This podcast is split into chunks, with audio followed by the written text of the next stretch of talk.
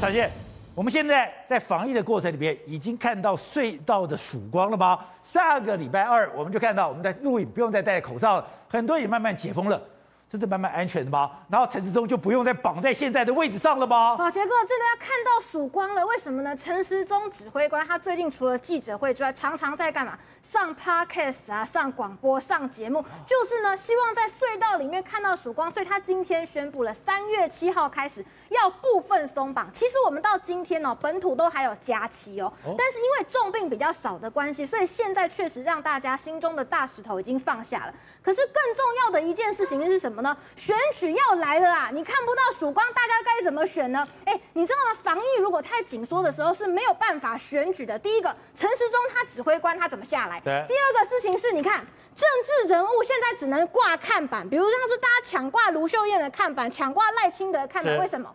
因为你没有办法跑脱，脱很少嘛，而且你戴着一个大口罩，根本没有人知道你是谁，甚至常常大家会分不出是助理还是本人。外套上都写徐巧芯，每个人长差不多，戴口罩，你到底要怎么去绑？你说你出去戴口罩，别人会认不得你吗？会啊，会啊，还是会有。比如说我们办公室有女生跟我一样剪短头发的，她就以为这个是我啊，看到我以为是我助理啊，都会的。所以呢，当民进党也下令说，哎、欸，不能再挂什么蔡英文啊、赖清德的看板的时候，那你一定必须要有所开放，让大家下去跑吗？除了像运动、大众运输上饮食，然后车子同住家人，有的不用戴口罩，有的可以开放之外，好几样都是跟政治有关的。第一个松绑什么？可以逐桌敬酒。我问大家嘛，除了结婚要逐桌敬酒之外，就是选举政治人物想要逐桌敬酒。我就是想很奇怪了，他今天干嘛要开放逐桌敬酒？搞了半天是为了他的选举。是啊，因为就有我这种纠察队嘛，先前已经揪了很多个没戴口罩的，没戴口罩，规定不能逐桌敬酒的跑去逐桌敬酒，这种被抓出来。所以第一个要松绑这个，第二个是什么？合照的时候可以不用戴口罩。什么时候需要合照不戴口罩？选举嘛，因为你一大堆什么同乡的，大家最后在台上是不是要比个赞，一起照相？哎，戴口罩大家又看不清楚了，抛出来谁知道谁是谁？